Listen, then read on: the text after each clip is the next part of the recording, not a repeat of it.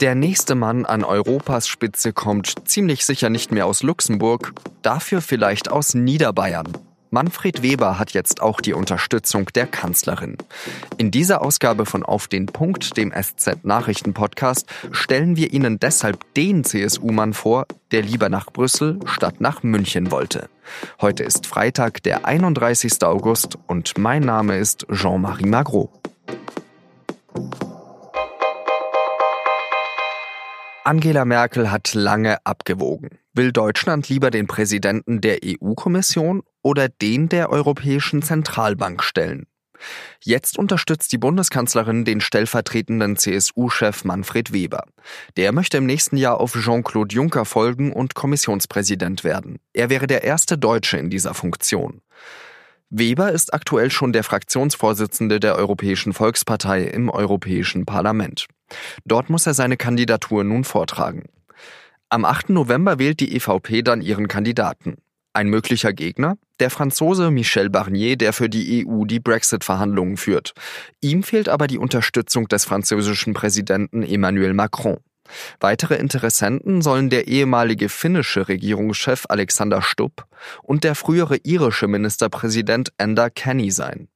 Beste Aussichten für den CSU-Mann aus Niederbayern sind das trotzdem nicht unbedingt. Denn Weber hat noch nie eine große Behörde geleitet, er spricht, und das ist in Europa nach dem Brexit-Votum wichtig, so gut wie kein Französisch und am Ende hängt die Wahl des Kommissionspräsidenten natürlich von der Europawahl im Mai ab.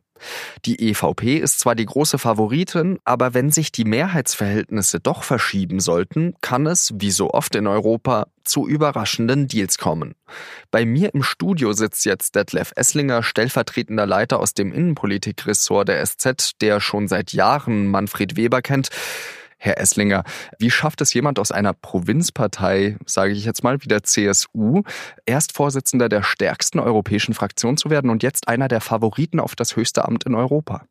Provinzpartei, glaube ich, ist genau der Humor der CSU. So würden sie sich selber auch definieren. Nee, die CSU ist ja eine ganz normale Partei in Deutschland, die seit vielen, vielen Jahren Abgeordnete in Europa stellt.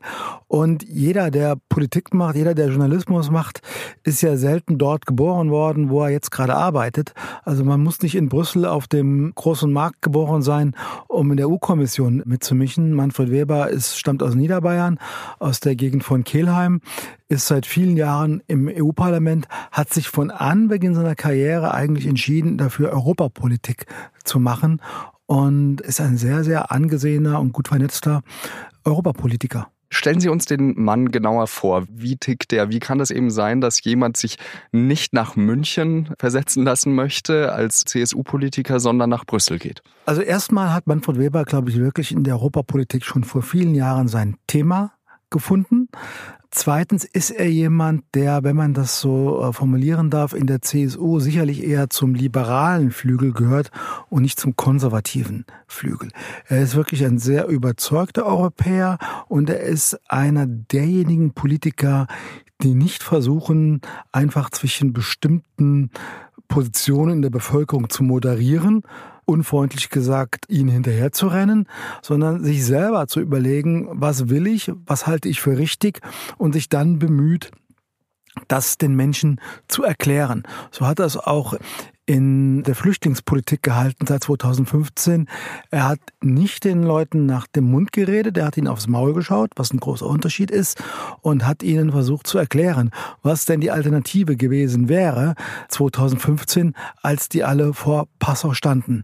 Umgekehrt sagt er heute, wir sind sehr für Schengen, wir sind sehr dafür, dass die Binnengrenzen offen bleiben, aber wir brauchen auch wirklich einen äh, Schutz der Außengrenzen und wir müssen das jetzt erledigen. Und an seiner Verortung als leidenschaftlicher, überzeugter Europäer, als Christdemokrat, als Christsozialer, da kann es gar keinen Zweifel geben. Es ist ja gerade bemerkenswert, dass nach diesem Sommer, wo sich CDU und CSU so gestritten haben, die Kanzlerin einen CSU-Politiker nominiert. Sie hätte sich ja auch für Vertraute wie Peter Altmaier oder Ursula von der Leyen entscheiden können. Das sind so die Ironien des Schicksals und der Politik manchmal. Ich glaube, was das Bemerkenswerte an Manfred Weber ist, er ist ein CSUler, dem man es nicht anmerkt.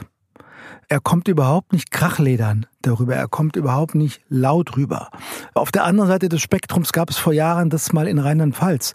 Kurt Beck, glaube ich, hat sich als sozialdemokratischer Ministerpräsident dort so lange halten können, weil man ihm nie angemerkt hat, dass er ein Sozi ist, weil er dadurch in diesem konservativen Land ganz gut ankam.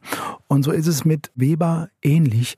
Der ist eher ein Mann der leisen Töne, eher ein Mann des Argumentierens, keiner, der vordergründige Parolen tricht, auch nicht einer, der übertrieben das R rollt.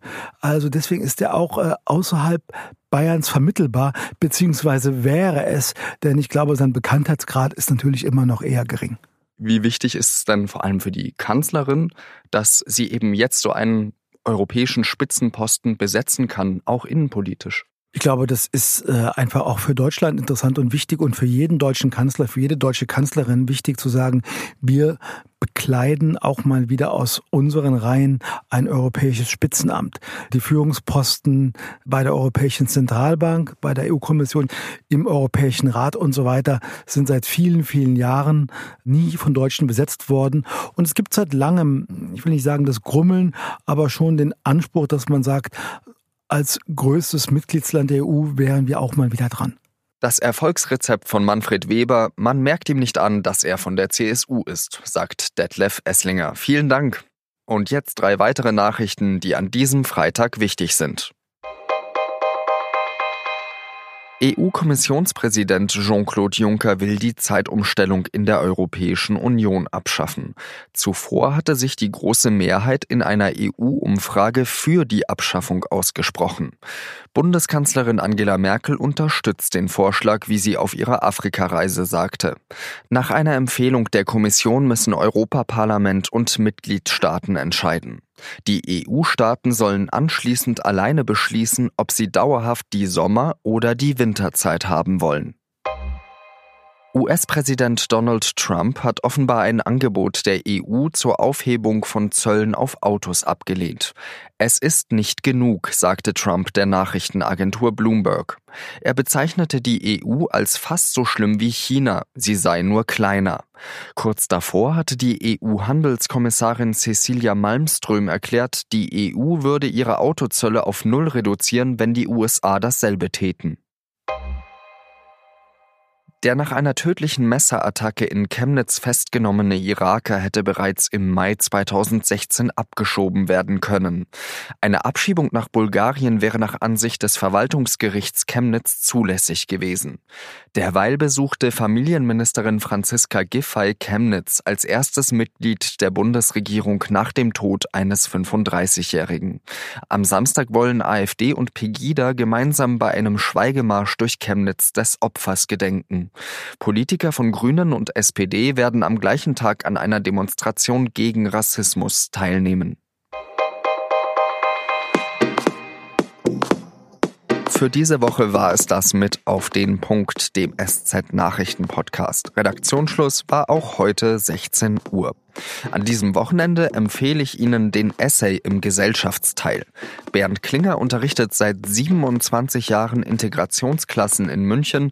In der SZ schreibt er, dass er sich in letzter Zeit immer häufiger die Frage stellt, wie tolerant er eigentlich noch sein muss. Ich wünsche Ihnen eine schöne Zeit und sage Adieu.